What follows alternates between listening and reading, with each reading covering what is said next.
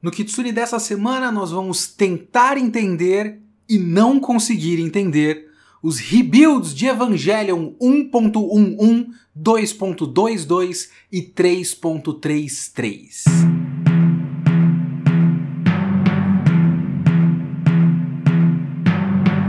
Olá, eu sou Leonardo Kitsune e o Kitsune da Semana é o meu podcast semanal para eu comentar o que eu quiser, do jeito que eu quiser. A ideia é fazer uma review por semana. Pode ser um filme, um livro, um anime inteiro ou só um episódio, um mangá inteiro ou só um volume. Eu vi, eu li, eu quero falar, então é aqui que eu vou falar. Se você quiser comentar o episódio, me siga no Twitter, leokitsune, ou manda e-mail para leokitsune.gmail.com e não esquece de seguir o podcast para sempre ser notificado de novos episódios.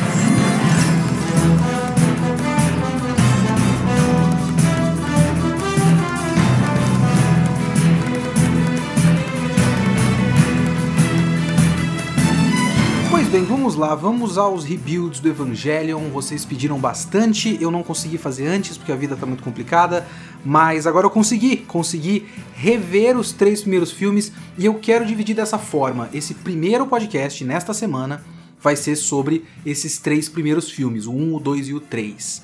E o quarto filme eu vou fazer um podcast só para ele, vai ser o próximo, meu podcast 44, Kitsune da semana 44, vai ser sobre o filme 4, que na verdade é o 3 mais 1, vocês já conhecem toda essa ladainha.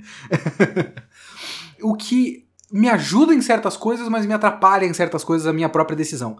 Porque eu tenho muitas coisas para dizer sobre o último filme e eu acho que eu chego a conclusões através do último filme. Mas aí eu não posso falar agora. Então, Neste podcast, vocês não vão ter a minha explicação final da minha tese, entre aspas, ou pelo menos do que eu acredito que possa ser a intenção final de Hideaki Anno para os rebuilds, para a, a tetralogia do Evangelion. Mas aqui vai estar tá os meus sentimentos, digamos assim, o que, que eu acho sobre esses filmes, sobre esses três primeiros filmes, o que, que eu acho que tem de bom, o que, que eu acho que tem de ruim, é, o que, que funciona, o que, que não funciona e o que, que ele começa a querer dizer através desses filmes. Como ele constrói as ideias que vão culminar no último filme. Eu acho que eu consigo passar para vocês alguma coisa desse tipo. Eu também vou tentar, para começar esse podcast, eu vou tentar. E assim, é muito uma tentativa. Eu vou tentar. resumir para vocês o que acontece nesses filmes, porque é realmente muito confuso.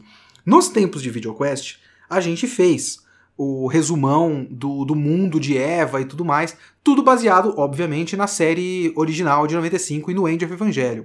Muitas coisas estão mudadas no Rebuild. Eu não acho que eu consiga explicar para vocês a trama e o lore e o mundo do Rebuild do Evangelion eu realmente acho que eu não consigo. Mas eu vou tentar alguma coisa próximo disso para começar esse podcast, beleza? Então essa é a minha tentativa de Rebuild of Evangelion explicado para vocês.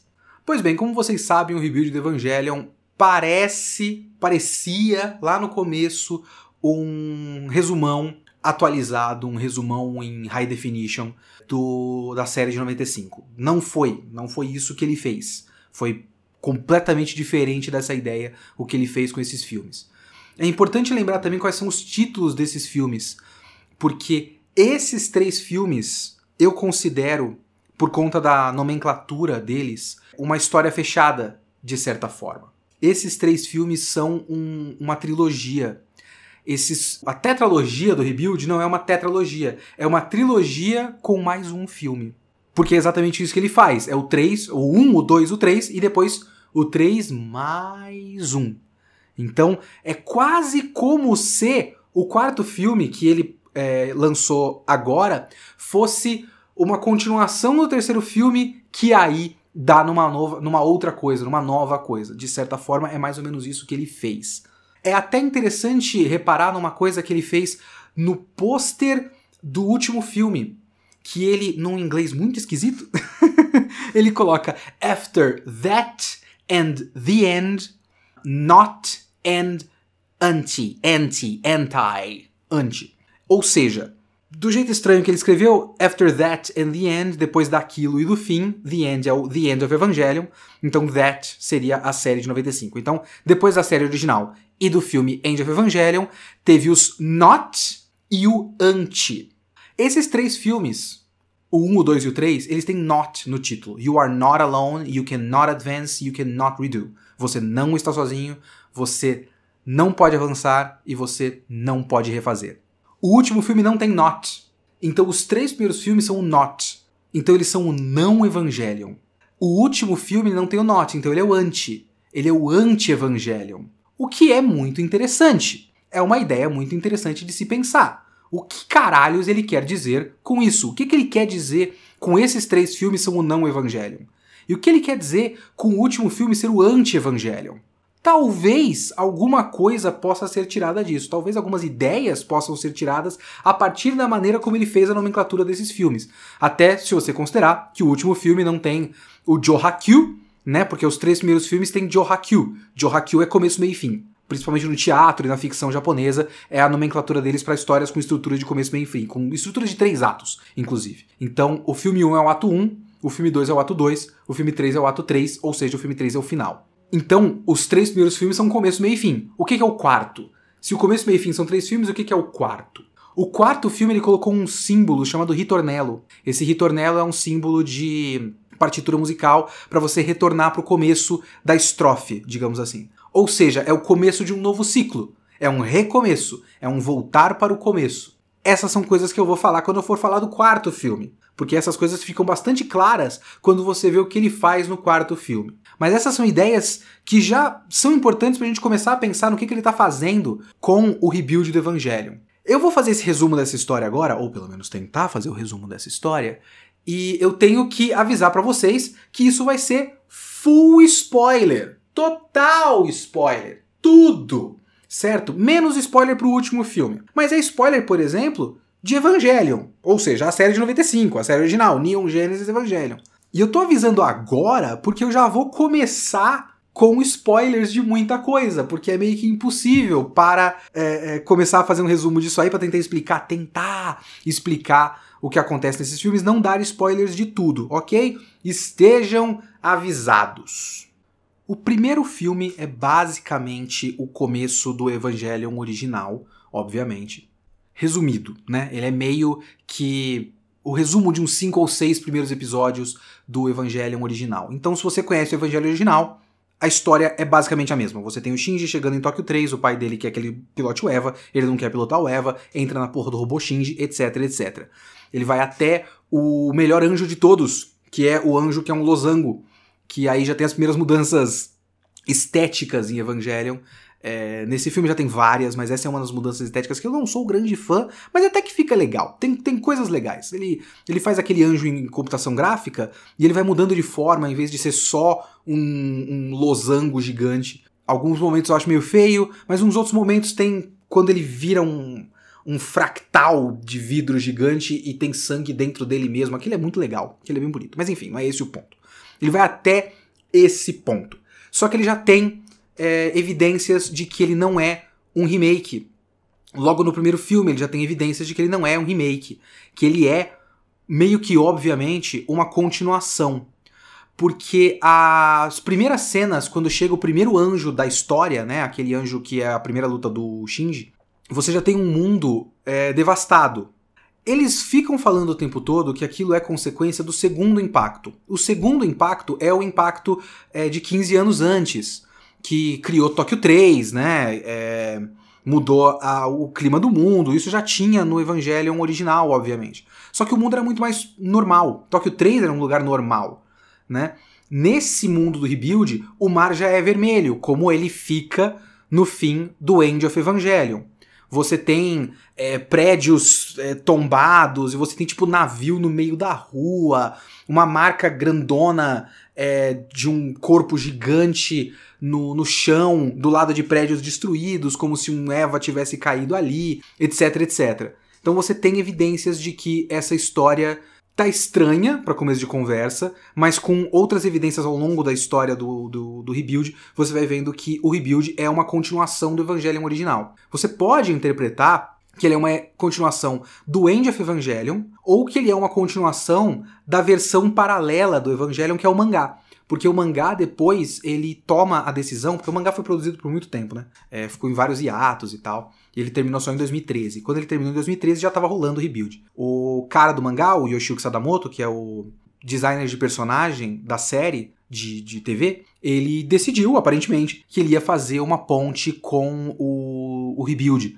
Então, a, a última cena do mangá é o Shinji pedindo para reconstruir o mundo todo no terceiro impacto. E aí ele reconstrói o mundo todo e você tem um mundo com umas estátuas gigantescas em forma de cruz, que são tipo os Evas da, da série Eva do final do Age of Evangelion, né? Daqueles Evas brancos com asas, é, petrificados, e ninguém sabe o que, que, são aquelas coisas. Tem uma menina no trem conversando com a mãe, perguntando o que, que é aquilo, e a mãe fala: Eu não sei o que, que é, filha, ninguém sabe, esse tipo de coisa. E nesse. nesse no, no, no, no epílogo do mangá, você tem a Mari. Você tem a revelação de que a Mari é a nova personagem do Rebuild, a menina de óculos, ela era colega de faculdade da Yui e do Gendo. Ou seja, ela é tão velha quanto o Gendo. É muito possível que ela não tenha envelhecido pelo mesmo motivo de que o Shinji e a Asuka não envelheceram entre o filme 2 e o filme 3. A tal maldição do Eva. Porque, pelo jeito, ela continuou é, envolvida com o desenvolvimento dos Evangelions de alguma forma que não é muito bem explicada em lugar nenhum,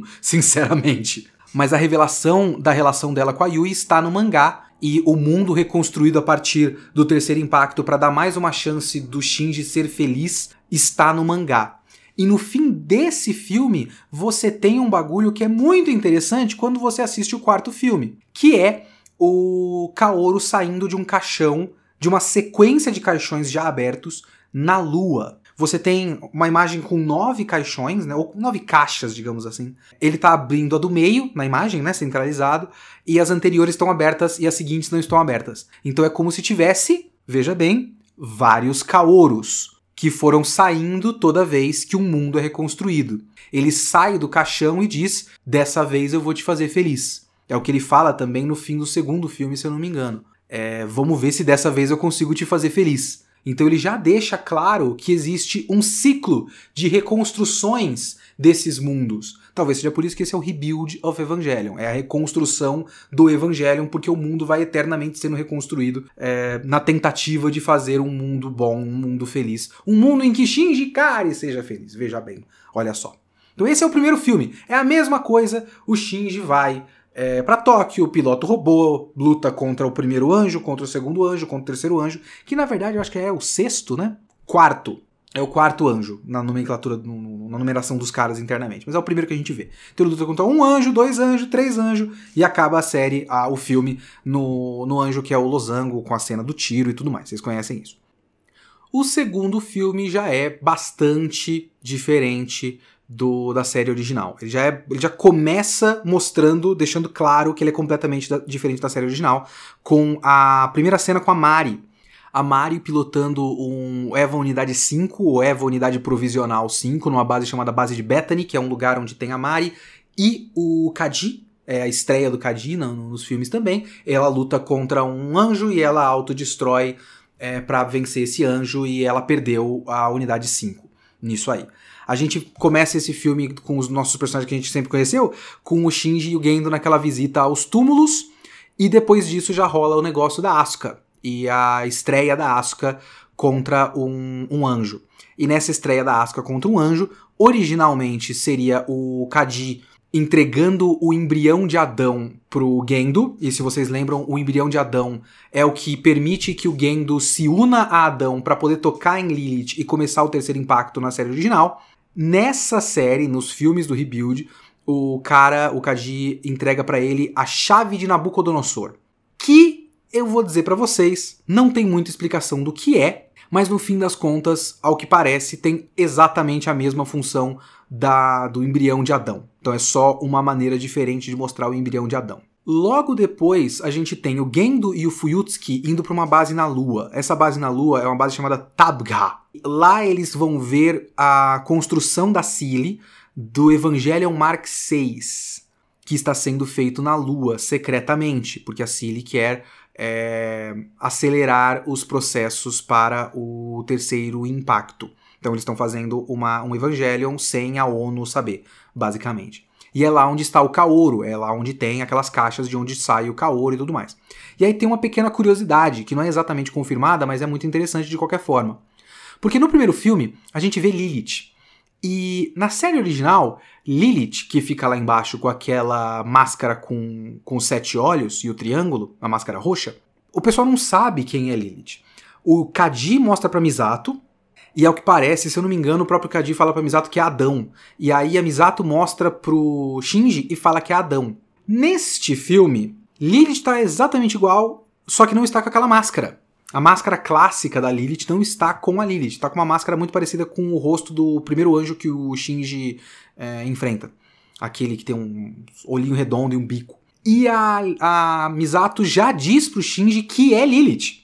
É, isso é Lilith. É por isso que os anjos atacam o, o, a Nerve e o Dogma Central. É porque nós temos Lilith aqui embaixo. Eles querem Lilith. Isso fica bem claro. Quando a gente vai pra Lua, nesse filme 2, o Eva 6 está sendo construído em cima de alguma coisa. Ou seja, tem um corpo humanoide num buraco no chão, que é o corpo humanoide sobre o qual vão colocar as armaduras para formar o Mark 6. Esse corpo humanoide no qual eles vão colocar a armadura Mark 6, Mark 6, tem a máscara dos sete olhos. É um tanto estranho, mas de repente essa Lilith seja a Lilith da série original. Ou a máscara é a máscara da Lilith da, da série original. Porque a máscara cai do, do rosto da Lilith quando a Lilith tá virando a Rey gigante, né? Então talvez aquela seja pelo menos a mesma máscara que está lá no, no ser que eles estão selando para virar o Mark 6.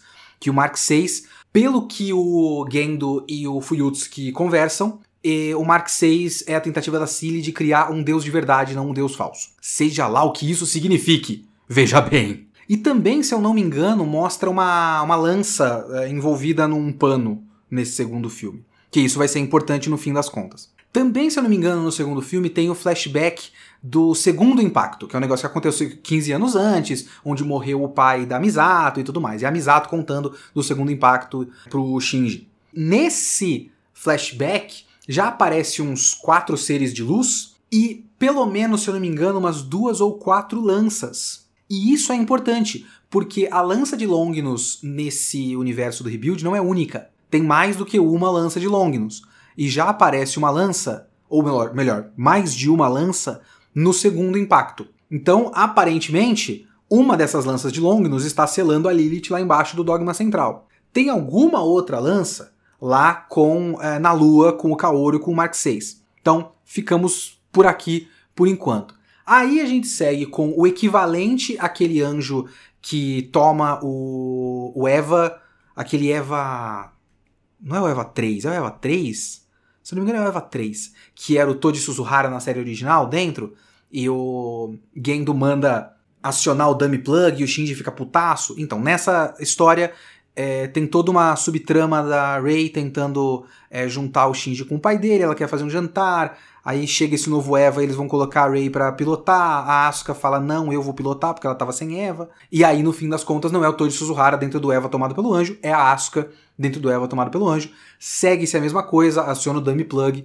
O Shinji não controla o, o Eva, quase mata a, a Asuka e o Shinji fica puto, se revolta e depois é expulso da Nerve e vai embora. Só que depois chega aquele ataque daquele anjo é, que, que é o episódio 19 da série original, que é o anjo que desperta o Eva 1, que tem o, Eva 1 modo Berserk. Surge esse mesmo anjo, tem diferenças nessa parte também, porque aí tem a Mari numa cena que eu não gosto, é, lutando contra esse anjo, e depois o Shinji volta também e luta contra o anjo. O anjo come o Eva onde tem a Rey. E ele começa a despertar e ficar com o corpo de Rey. Ele começa a virar uma Rey gigante. É muito curioso isso. E aí o, o Shinji desperta. Só que aí, quando o Shinji desperta, ele desperta para salvar a Rei, que a Rei estava dentro daquele anjo. E ele começa um terceiro impacto. Depois dos créditos, tem uma cena do Kaoru lançando uma lança, que aí aparentemente é a lança de Cassius, e ele para esse terceiro impacto. E isso vai ser importante para o resto do rebuild, porque não aconteceu de verdade o terceiro impacto. O que aconteceu foi o quase terceiro impacto. um meio terceiro impacto. Fodeu boa parte do planeta, mas não foi a instrumentalização humana completa, não foi a extinção da humanidade, foi só uma catástrofe a nível mundial, só entre aspas. Mas o Kaoru fez isso, ele selou o EVA 1, parou o impacto e desceu do céu com o EVA Mark VI. E aí tem o terceiro filme, o terceiro filme se passa 14 anos depois do segundo filme, mostra que o Shinji, depois daquele ocorrido, daquele quase terceiro impacto, ficou preso é, no espaço, dentro do Eva, e eles resgatam o Shinji. Asuka e a Mari resgatam o Shinji. Quando o Shinji acorda, tudo mudou. É, ele percebe, vê, falam para ele que se passaram 14 anos. Depois de um tempo, falam para ele que ele tá na nave da Ville, não na, na Nerve. A Ville é uma organização da Misato e da Hitsuko que combate a Nerve e quer destruir os Evas. E eles têm uma atitude toda. É seca com o Shinji, porque eles consideram que o Shinji causou aquele quase terceiro impacto. E que o Shinji não pode, ele precisa ficar completamente isolado, preso, basicamente. E não pode nem chegar perto de um Eva. Ele coloca um colar no pescoço dele para garantir que ele não vai é, fazer nada demais, que eles podem explodir esse colar e tudo mais.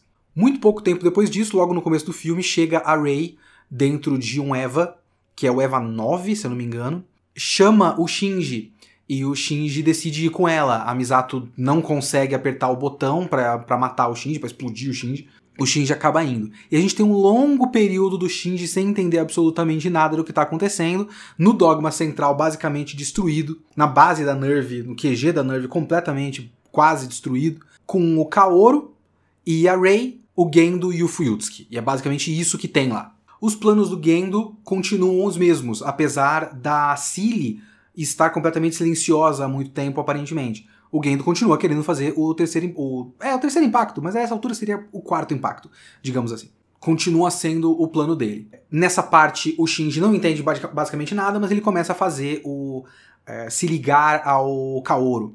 O Fuyutsuki conta pro Shinji todo o passado do negócio, ele conta que a Yui tá dentro do Eva 1, e que a Yui, na, na verdade, não está exatamente morta, e que o Gendo tá querendo fazer tudo aquilo para reencontrar a Yui. Ele conta da Rei e que a Rei, aquela Rei que tá lá, não é a, a Rei é, que ele salvou, que a Rei que ele salvou foi perdida, já era. Tudo que ele fez foi em vão, basicamente. Aquela é só mais uma Rei na, na série Ayanami. E a, ele conta que a Ayanami, a Rei Ayanami, é uma clone, da uma série de clones da Yui. Que antes de se casar com Gendo Ikari se chamava Yui Ayanami. E aí que começa a ficar um pouco confuso, de verdade, para mim, pelo menos. Porque o Kaoru diz que eles podem reverter tudo, podem refazer tudo. E aí você logo vai perceber que na verdade eles não podem refazer, que é o nome desse filme. Ah, porque ele diz que eles descendo pelo dogma central, eles podem ir até Lilith, que agora tá tipo inchada, bizarra, gigante, e tá selada com, com duas lanças. Ele diz que é a lança de Longinus e a lança de Cassius e que usando essas duas lanças eles podem refazer tudo desse de, tudo que aconteceu, todo esse impacto e refazer o mundo, reconstruir o mundo. Mais tarde, no filme 4, na real, é que vai ser é, falado que a lança de Longinus é a lança do desespero e a lança, lança de Cassius é a lança da esperança.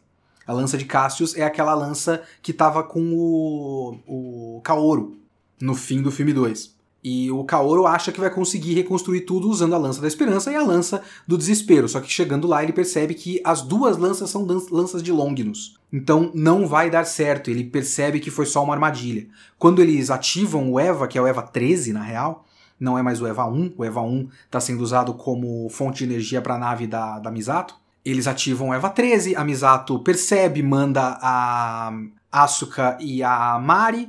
Elas vão lutar contra o Shinji o Shinji ignora o Kaoru, porque o Kaoru tá falando não pega as lanças, não é a lança certa, mas o Shinji tá lá eufórico, não, eu posso, eu posso desfazer tudo, eu posso desfazer a coisa ruim que eu fiz. E aí ele pega as duas lanças e merda acontece, mas o Kaoru se sacrifica, pega as duas lanças, ele desperta mais braços no Eva 13 e sela o Eva 13 é, com as duas lanças.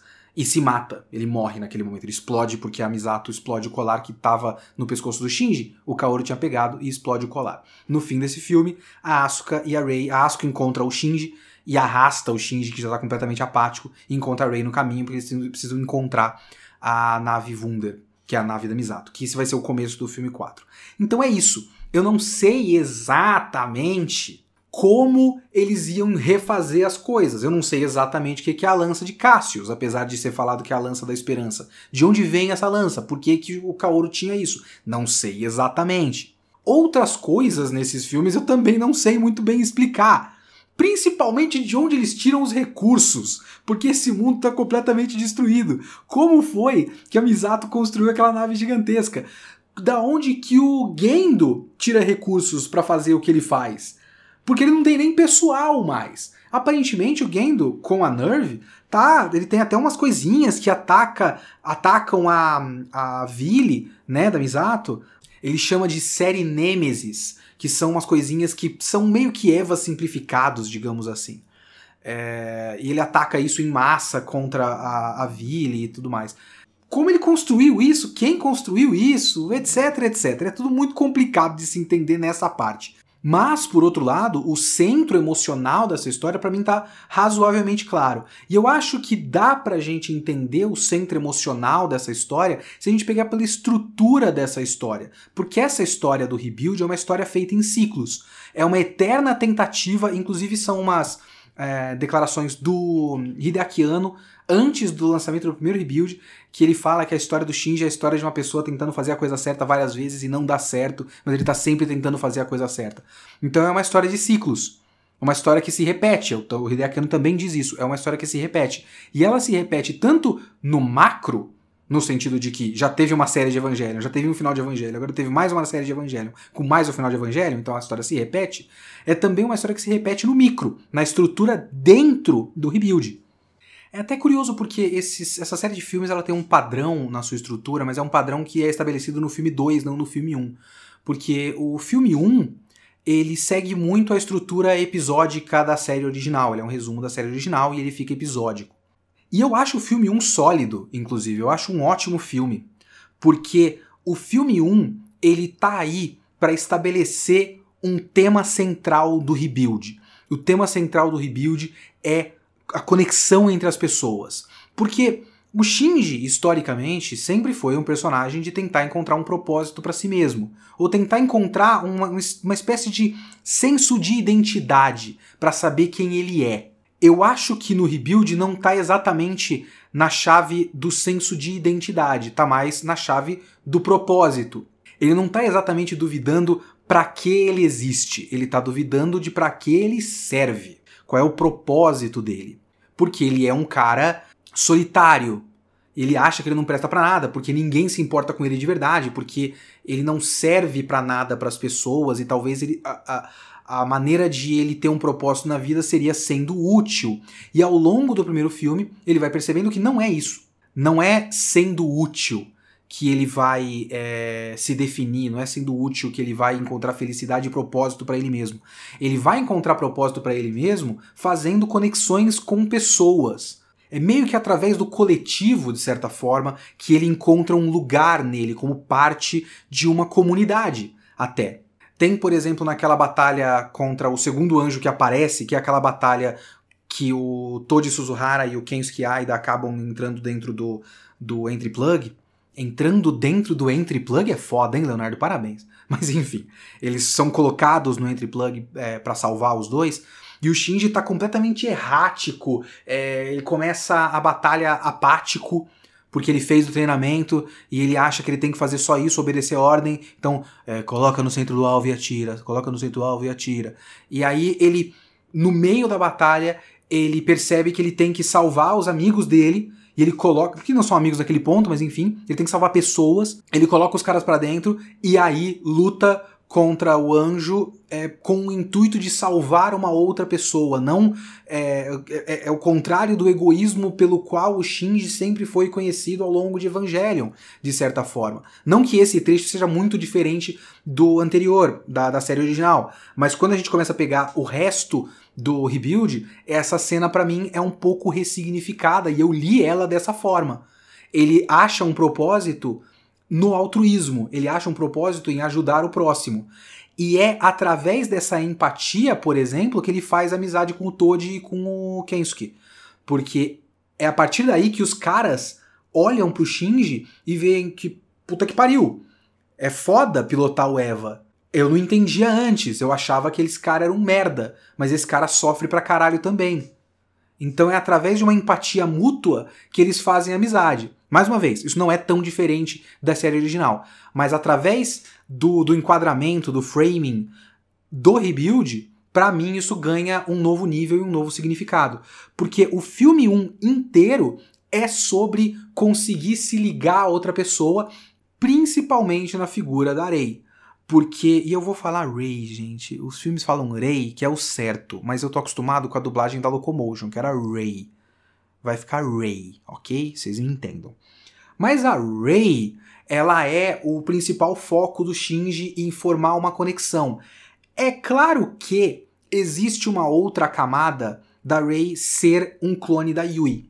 Só que o rebuild não foca tanto nessa parte eu sinto que a série original pega mais nas camadas, digamos, psicossexuais da obsessão do Shinji com a Rei. Ele tem uma certa atração pela Rei, que passa pelo fato de a Rei ser a mãe dele, ter o cheiro da mãe dele, lembrar a maneira como a mãe dele torce o pano, torcia o pano, é, essas lembranças que ele tem, muito vagas da mãe dele, são evocadas pela Ray e tem uma, uma, uma, certa tensão sexual ali que eu não vejo muito no Rebuild. O Rebuild é um pouquinho mais inocente nesse sentido, porque ele não tá operando nesse nível é, tão negativo até, eu diria. Ele tá operando num nível, numa tentativa de positividade. Então esse primeiro filme termina com o Shinji conseguindo fazer uma conexão com a Rei. E aí o segundo filme já adota a estrutura é, normal do rebuild, que vai ser exatamente igual no 2, no 3 e no 4. Ele abre com uma cena de ação bombástica. O que, eu vou dizer para vocês, é um problema. Porque toda cena de ação bombástica do, do, das aberturas de rebuild, do 1, 2 e 3, aliás, do 2, 3 e 4, envolvem a Mari, e a Mari é o maior ponto fraco do rebuild para mim. No filme 2, abre com uma cena da Mari num lugar qualquer, é a introdução da personagem da Mari. Então, ela tem uma certa relevância essa cena, porque é a introdução da personagem. É, de certa forma. Mas como você não conhece a personagem, você não sabe qual é o contexto, você não sabe onde eles estão, você não sabe o que está em jogo naquela luta contra aquele anjo. Então fica uma cena completamente sem peso. É só um espetáculo visual. Um belíssimo espetáculo visual, mas apenas um espetáculo visual. Depois da cena de abertura, todos esses três filmes têm um longo período de calmaria. O período de calmaria pode ser tanto positivo quanto negativo. E isso é uma coisa muito interessante, porque o período de calmaria do 2 e do 3 é completamente diferente. Aliás, do 2 e do 4 são completamente diferentes do período de calmaria do 3. O período de calmaria do 2 ele se segue depois daquela nota positiva do primeiro filme, que é o Shinji fazendo uma conexão com a Rei. Então você tem um longo período do segundo filme que é um período de vida normal. Ele incorpora, por exemplo, a parte de comédia do Evangelion original, porque o Evangelion original tem parte de comédia, vejam bem. E ele incorpora essa parte de comédia que é para mostrar o, o Shinji fazendo amizade com os caras da escola, com a Asuka, porque ela acabou de chegar também, com a, a Rei e tudo mais, e que culmina, antes de dar merda, culmina na Rei tentando fazer o que talvez solucionasse todo o Evangelion, que é tentar fazer com que o Shinji e o Gendo se deem bem. Ela vai cozinhar, ela vai fazer esse ato é, que é um ato de, de prover para o outro é mais uma dessas desses sinais desses filmes que eles estão sempre tratando essa questão de, de dar para o próximo. E sem a parte sexual da, do palavreado que eu adotei aqui nessa frase. É dar no sentido altruísta, no sentido de, de prover, de presentear o outro com alguma coisa. Ela começa, o Shinji faz comida para a Rei. A Rei fica feliz com o Shinji dando comida para ela ela vai querer fazer comida para o Gendo e o Shinji e os amigos para fazer uma coisa positiva entre todo mundo. A Asuka começa a tentar aprender a cozinhar também para fazer a mesma coisa. Então eles estão tendo um momento de positividade. E é nesse momento de positividade que tem uma coisa muito interessante. Eu vou tentar achar e colocar o link para vocês de uma thread que eu tava lendo outro dia, que eu tô tentando não ver muitos reviews por aí dos filmes pra não não mudar muito a minha impressão da coisa. Porque aí, se eu for um conteúdo, como é que eu posso dizer, fraco, a culpa é só minha, eu não tô copiando de ninguém. Até enquanto eu tô gravando, saiu o vídeo do Mother's Basement e eu não vou clicar nesse negócio. Não vou clicar, depois eu vejo isso. Se eu for ver. Mas eu vi essa thread muito legal de um cara falando da posição do Kadi do, nesses filmes. E o Kadi ele tem uma posição pró-vida muito interessante porque ele leva os caras, leva a criançada para uma excursão. É, e ele leva para excursão de, uma, de um centro de tratamento de água que está tentando recuperar a vida marítima depois do segundo impacto. Esse segundo impacto é muito, para mim, de certa forma, o End of Evangelion. Mas enfim, é tentar recuperar a vida depois do segundo impacto.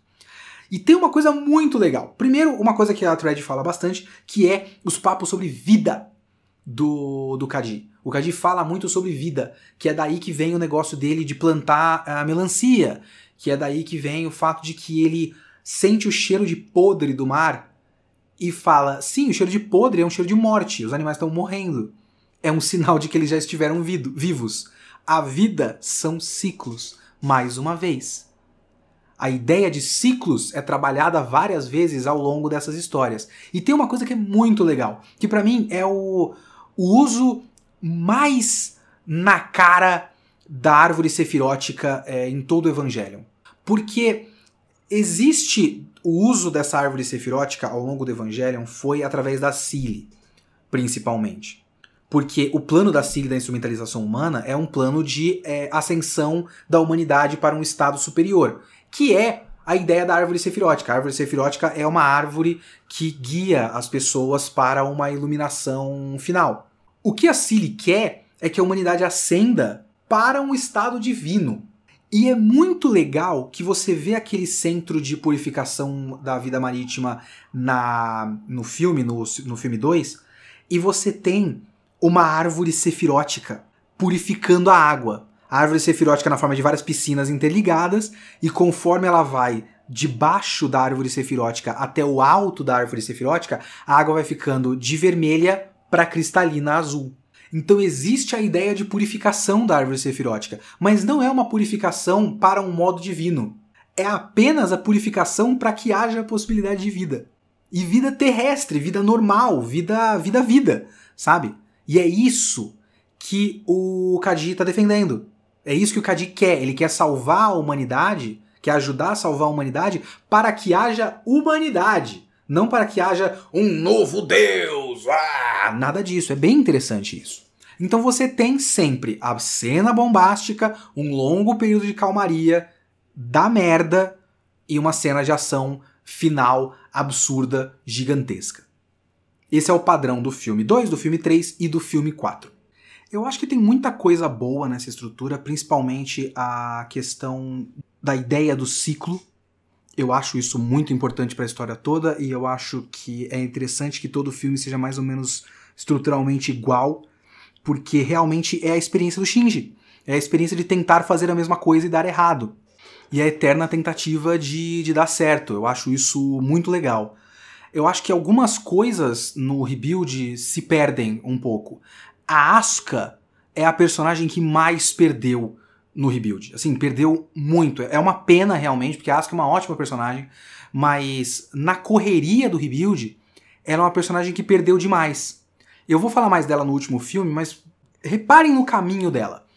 Ela aparece no começo do filme 2, aí ela tem todo o trecho de calmaria do filme 2, tentando, fazendo amizade na escola e tudo mais, sendo a Asuka que a gente conhece, sendo a tsundere com todo mundo na escola, etc, etc. E aí rola o bagulho do anjo que toma o Eva. E ela tá no anjo que toma o Eva. E depois disso ela fica fora de ação pelo resto do filme. Então ela tem uma batalha, várias cenas na escola interagindo com pessoas, e aí ela fica fora de cena, porque nem nessa cena ela aparece, porque ela tá completamente tomada pelo anjo. Aí acabou, não tem mais a presença dela. E no filme 3, ela aparece no começo lá na, na ville, ela interage com o Shinji rapidamente, o Shinji vai embora, ela some do filme, porque todo mundo da ville some, some do filme, a Misato, a Hitsuko, etc, etc. E aí ela volta numa batalha final de Eva, que ela fala algumas pouquinhas coisas.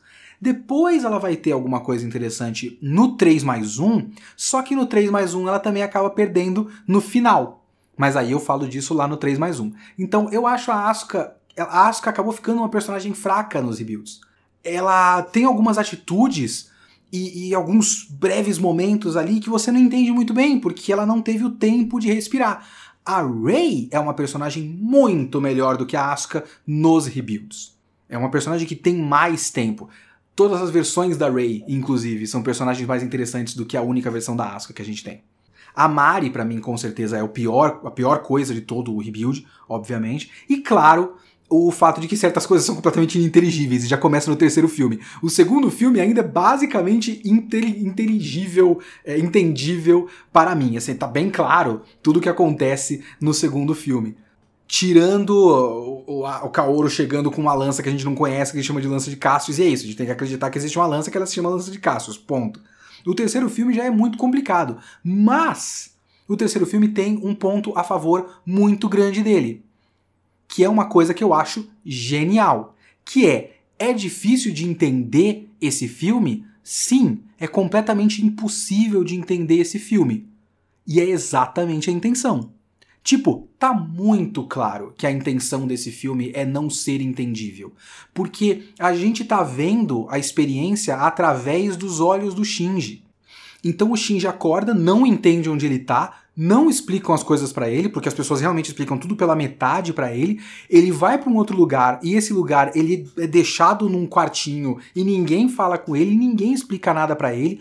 Quando explicam as coisas para ele, que é o Fuyutsuki jogando shogi com ele, é, é um bagulho com, tão completamente bizarro que ele fica sem chão. Tudo que ele acreditava foi virado do avesso, porque foi explicado tudo de uma vez, de um jeito muito complicado de entender. Então, o Shinji toma decisões ruins porque ele não tem como tomar decisões boas, porque ele não sabe o que está acontecendo. E se a gente não sabe o que está acontecendo, é porque o filme não quer que a gente saiba o que está acontecendo, porque essa é a experiência do Shinji também. Tipo, o filme faz um monte de cenas do Shinji falando em voz alta: Eu não estou entendendo do que, que você tá falando. Eu não tô entendendo nada do que você tá dizendo. Ele fala isso pro Kaoru várias vezes. O Kaoru começa a falar um monte de coisa. Já, a lança, não é a lança certa. Ele fala, Kaoru, eu não sei o que, que você tá falando, Kaoru, porra! É direto isso, é direto. Então é um tema do filme, não estar entendendo. É um bagulho importante para a experiência do filme. Então isso eu acho interessante. Eu ainda queria entender certas coisas, mas eu ainda acho interessante que esteja na, na, na, na base da discussão, na base da, da construção da experiência da narrativa, o não entendimento. E essa questão dos ciclos ainda tem uns toques muito legais para mim. É, principalmente o negócio do Walkman do Shinji. E o Walkman do Shinji é uma coisa muito interessante em vários níveis, porque ele vai voltar no filme 4. Então é importante ficar de olho no Walkman do Shinji. Se vocês bem se lembram na série original, o Walkman do Shinji ele tá sempre passando da faixa 25 para a faixa 26. É uma coisa que acontece sempre. Quando você olha pro Walkman dele, tá ali na, na faixa 25, faz tchuc, tchuc, e aí toca a, a, faixa 26. Ele ouve a faixa 26. É sempre isso. E é isso que acontece no primeiro filme. Ele tá tocando a, página, a faixa 25 e a faixa 20. Deve ser buscas muito legais, que ele gosta muito. Só que o primeiro filme e a metade do segundo filme são um mesmo ciclo, de certa forma. E no meio desse filme, é, mostra o Walkman dele passando da faixa 26 para a faixa 27. E eu acho isso muito legal, porque assim, se vocês derem uma olhada na nomenclatura das coisas no Evangelion, vocês vão ver que Evangelion tem 26 episódios. O End of Evangelion também se nomeia como episódios 25 e 26, no filme. Porque o filme do End of Evangelion tem tela de título duas vezes. Ele tem o começo como episódio 25 e o meio ele quebra o filme e faz um novo episódio, episódio 26. Então Evangelion tem dois episódios 25 e dois episódios 26. Aí você pega no Rebuild, que é uma continuação do Evangelho, e ele continua no episódio 26, na faixa 26 do Walkman. Quando ele passa da faixa 26 pra faixa 27, ou seja, um novo episódio, é quando a história começa a divergir completamente do Evangelion original. Então é mais um sinalzinho que ele tá mostrando que, ó, acabou aquela história que você tava vendo. Agora a gente começa um bagulho novo. É diferente. Esse é o episódio 27 de Evangelho. E aí no filme 3, o Walkman passa, passa da faixa 20, 27 para a faixa 28, também lá para o meio do filme. E aí tem um negócio muito interessante, primeiro que isso já denota um novo ciclo, e também tem um negócio interessante, que é o Walkman é uma coisa que a Ray tinha deixado, tinha ficado na mão dela, porque o Shinji fica puto, ele joga o Walkman fora, porque o Walkman era do pai dele. É uma das últimas coisas que o pai dele tinha deixado para ele, e ele continua usando. Quando ele fica decepcionado com o pai por causa do negócio do dummy plug, ele joga fora, a Ray recupera. Quando o Shinji salva a Ray de dentro do anjo no final do filme 2, ele recupera, ele refaz molecularmente o Walkman. Então, as duas únicas coisas que foram recuperadas de dentro do Eva 1 no começo do terceiro filme foram o Shinji e o Walkman. Porque o Walkman é a última ligação que ele tem com o pai. Mas também é uma ligação que ele tem através de arte. Porque ele fala como a música acalma ele e também isola ele de tudo, que ele pode estar tá isolado ali naquele mundo da, da música e tudo mais. E isso é importante para mim porque aí você tem a cena do Kaoru com o Shinji tocando piano, que é uma das cenas mais bonitas do, de todo o Evangelion para mim. Porque é muito interessante. O mundo no terceiro filme está completamente devastado. Mas quando eles estão tocando, eles tocam piano do lado de uma árvore. E nesse momento, a fotografia passa por uma coisa muito mais bonita, sabe? São cores vivas, o céu tá mais azul, o verde das folhas brilha e eles tocam música e você tem essa beleza da, da música, do, do tocar a música juntos, do fazer arte juntos e da beleza intrínseca ao ato de criar essa arte um junto do outro. Então, primeiro é um dueto e segundo que é arte. Então existe essa ideia da conexão através da arte, de certa forma da conexão através da ficção, do criar ficção, ou até de certa forma do criar alguma coisa.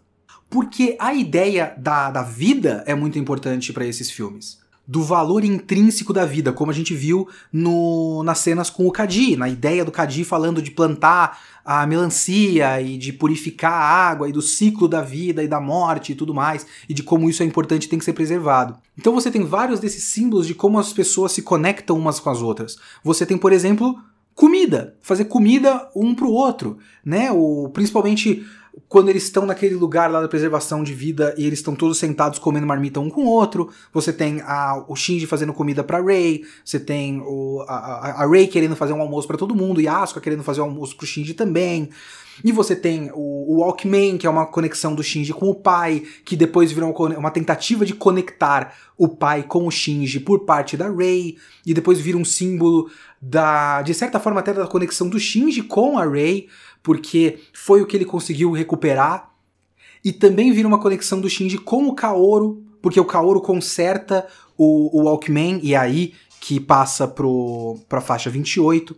E também eles criando essa, esse dueto juntos, e depois como eles falam que eles vão salvar o mundo juntos, e eles precisam estar conectados como eles fazem no dueto com o piano. E até um detalhe que eu acho muito legal nessa cena que eles estão fazendo o dueto, que é não só as cores ficam mais vivas e parece que existe vida no mundo, porque existe uma, uma paleta vermelha, claustrofóbica no mundo pós quase terceiro impacto no Evangelion a partir desse ponto. Então existe um contraste muito claro entre um momento com mais vida e um momento de basicamente apocalipse, mundo apocalíptico.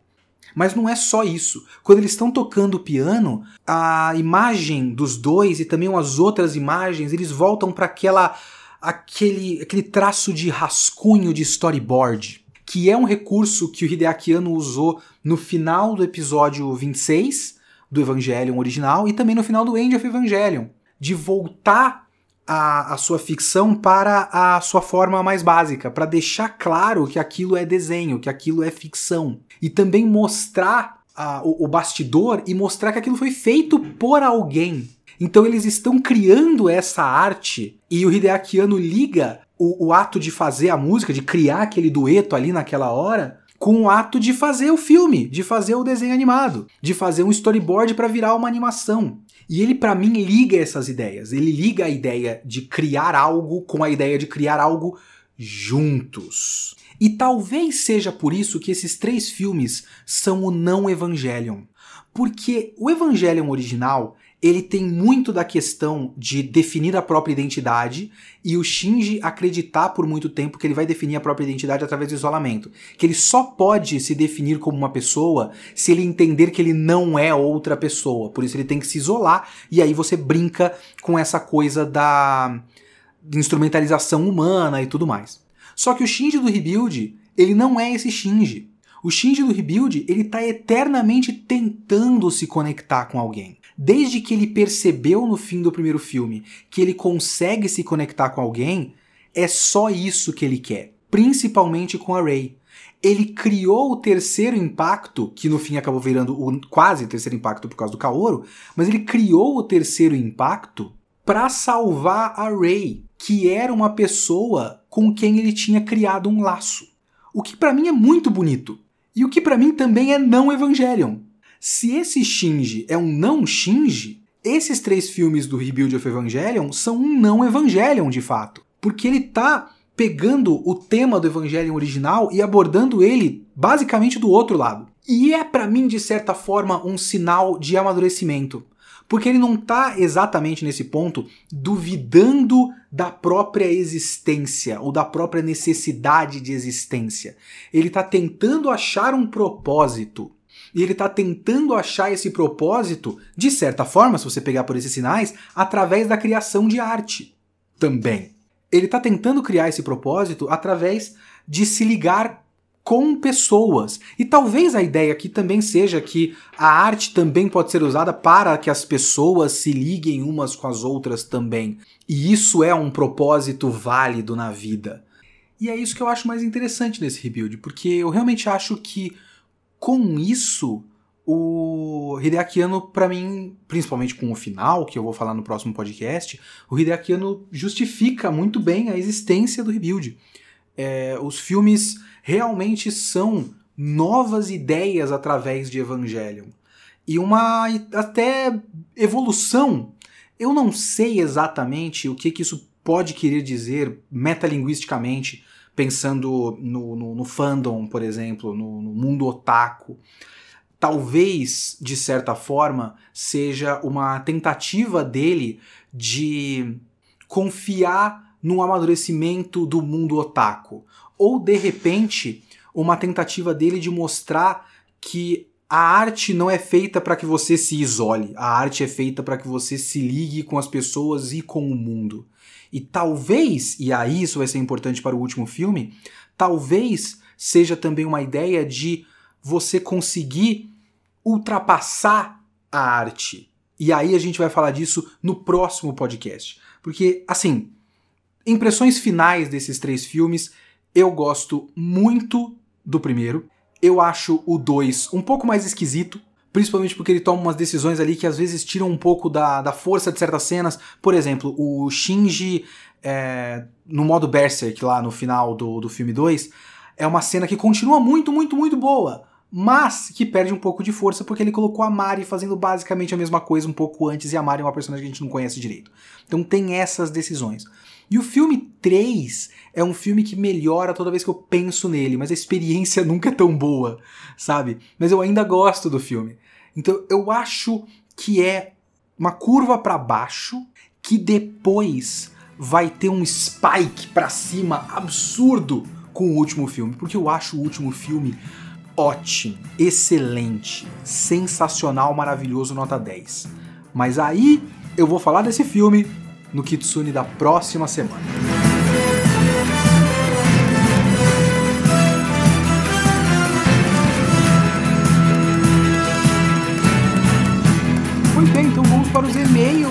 Podcast anterior do Kitsune da semana retrasada sobre o capítulo especial One Shot do Bleach. E muita gente mandou, porque é Bleach. então, eu vou tentar, até porque tem vários pontos interessantes que pode falar aqui, eu vou tentar ser breve em vários e-mails. Vamos ver se dá certo aqui.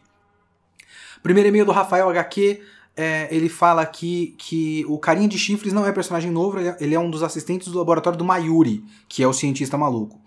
De personagem novo só teve os dois que, é, que eu citei, que ele falou aqui, é, que eu também falei, né? Que é a menina Guiaro e o outro cara lá do que é deficiente auditivo. E ele fala sobre o inferno. O inferno foi citado a primeira vez lá no começo do mangá. Basicamente existem quatro mundos: o mundo humano, o Soul Society, o Eco-mundo e o inferno.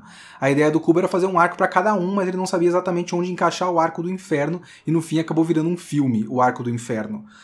Então tem um filme dessa porra também, é que eu nunca vi o Bleach animado, eu vi aquele é, Fade to Black só, um filme.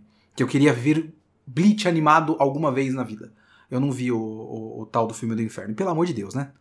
É, e aí também tem aquela coisa, porque sempre que o, que, o, que o Cubo reaproveita uma coisa que já teve em filler ou em filme, alguma coisa do tipo, ele só meio que ignora, né? Que nem as personalidades dentro das, das Zanbakutos, que tem num filler. Ele só ignorou e fez do jeito dele, sabe? Então, eu acho que a gente pode até, eu digo para os fãs de Bleach, ignorem o filme do inferno. É a coisa mais sensata a se fazer. Tem um e-mail da Rita, olá Rita, é, falando aqui, ó, em entrevistas conjuntas com o Gege Akutani, que é o cara do Jujutsu Kaisen, né? O Taichi Kubo disse que não gostava das personagens femininas de Jujutsu Kaisen, abre aspas, porque elas tinham personalidades muito fortes, fecha aspas. E isso me fez perceber que a Rukia nunca foi um par que o Kubo sequer considerou pro Ichigo. Quer dizer que todas as personagens femininas legais de Bleach são personagens que o Kubo não gosta muito? Quer dizer que nesse novo arco o personagem feminino a, o personagem menino vai ter que salvar a personagem menina do castelo, que foi o que o Ichigo fez duas vezes em Bleach? Eu sinto que sim, porque todos os arcos de Bleach foram assim, como ela disse aqui. É, e o Boruto de Bleach não tem nenhum gancho que indique que vai ser algo diferente do que Bleach sempre foi. É isso que você disse. Vai depender do público que já gostava de Bleach manter essa bola flutuando.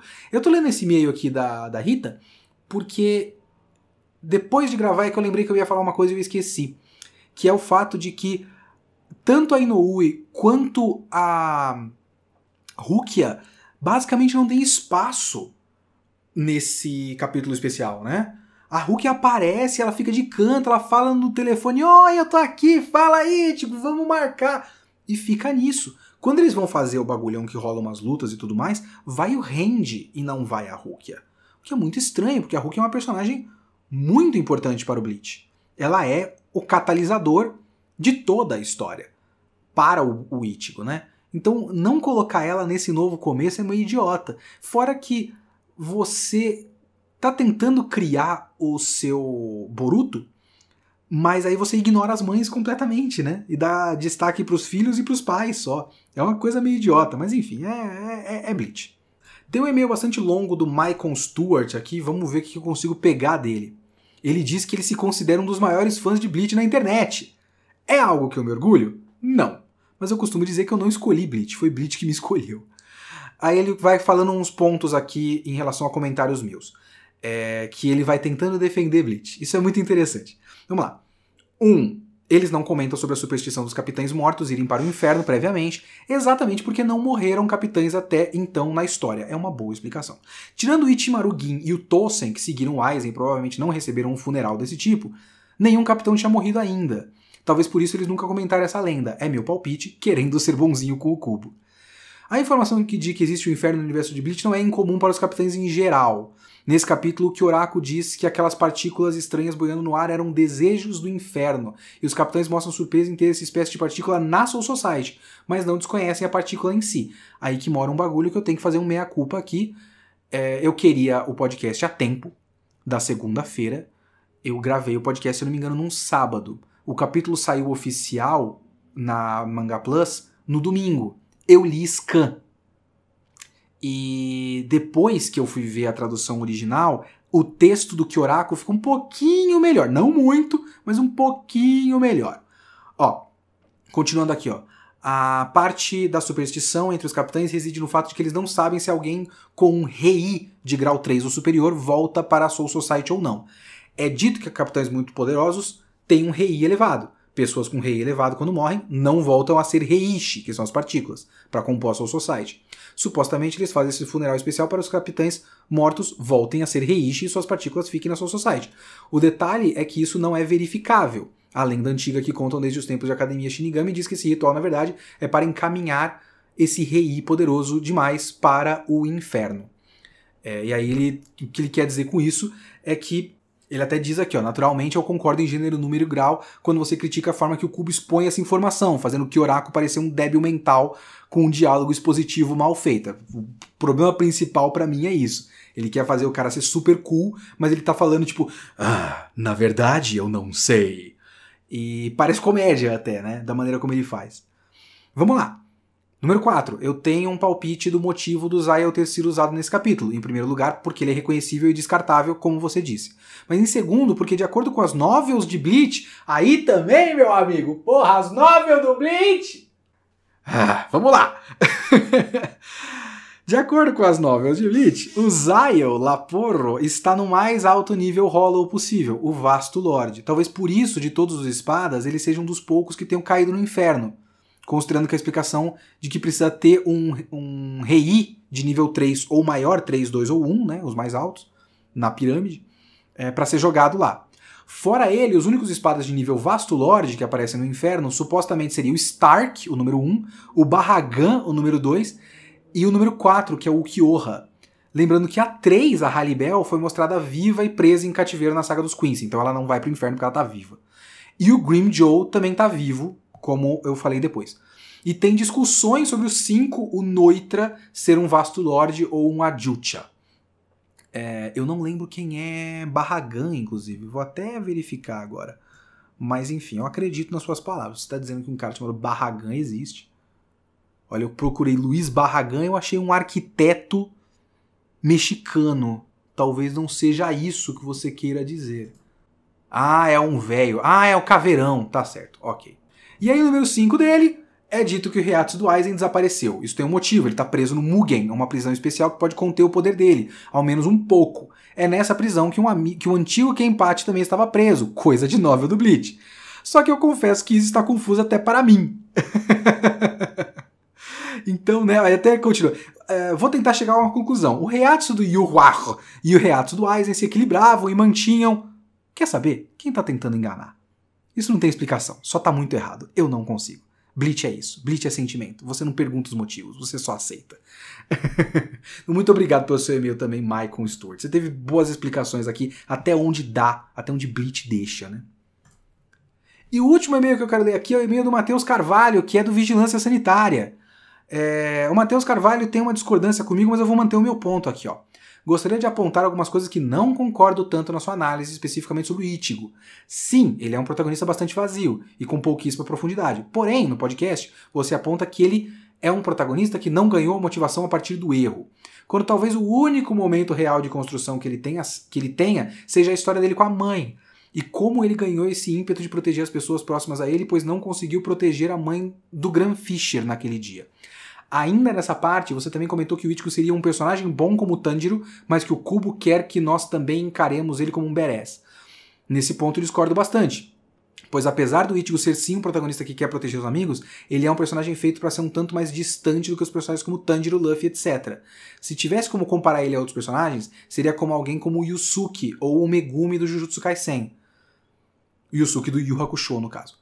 Além disso, um dos temas que o Cubo arranha, no jeito Cubo, claro, no arco dos Fullbringers, é justamente a necessidade que o Ichigo tem em tomar a frente e rejeitar a ajuda dos outros. No mais, sem grandes pontos a serem comentados. Fiquemos no aguardo para a saga de Hades do Bleach.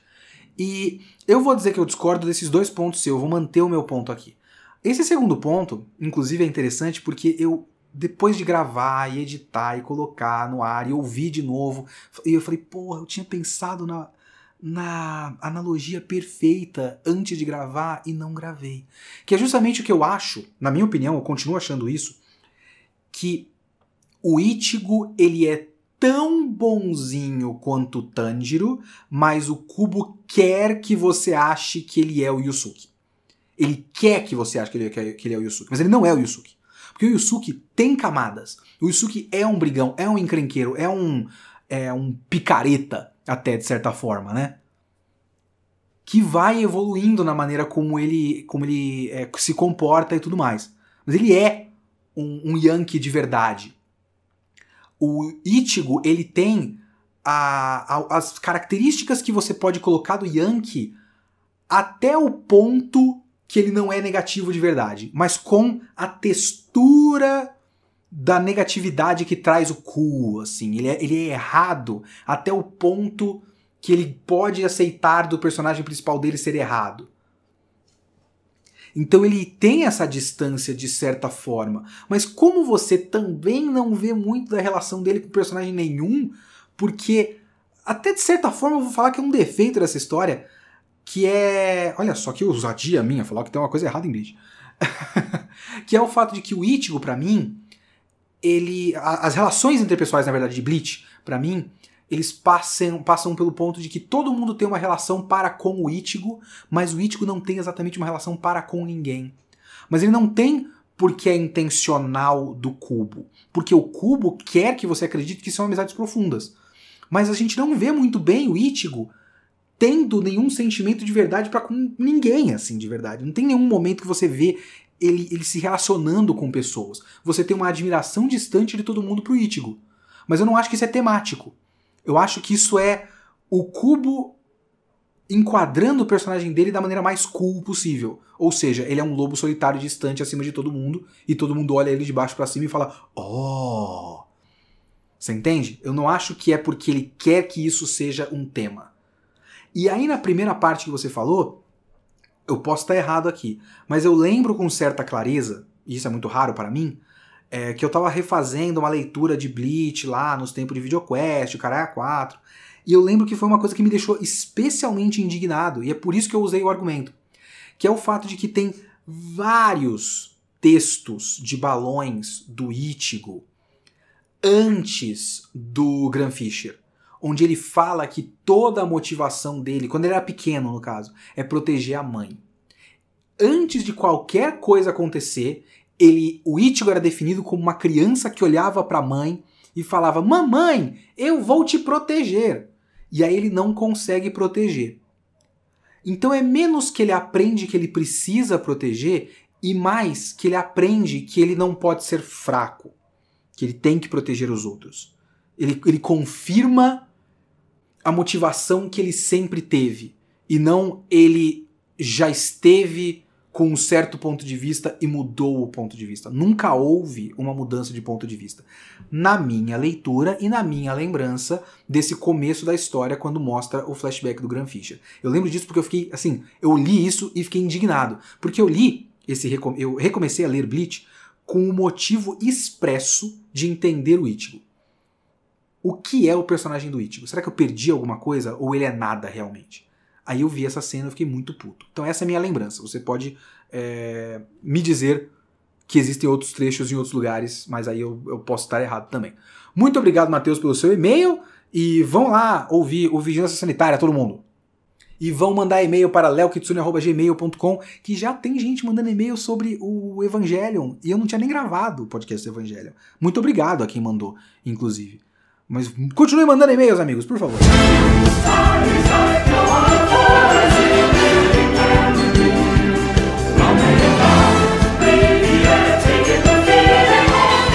Então esse foi o Kitsune desta semana e eu realmente espero que o Kitsune da próxima semana seja na próxima semana e com certeza vai ser Evangelion 2 pontos 3.0 mais 1.0 1 2 pontos A Esperança ou Thrice Upon a Time. A gente se vê lá.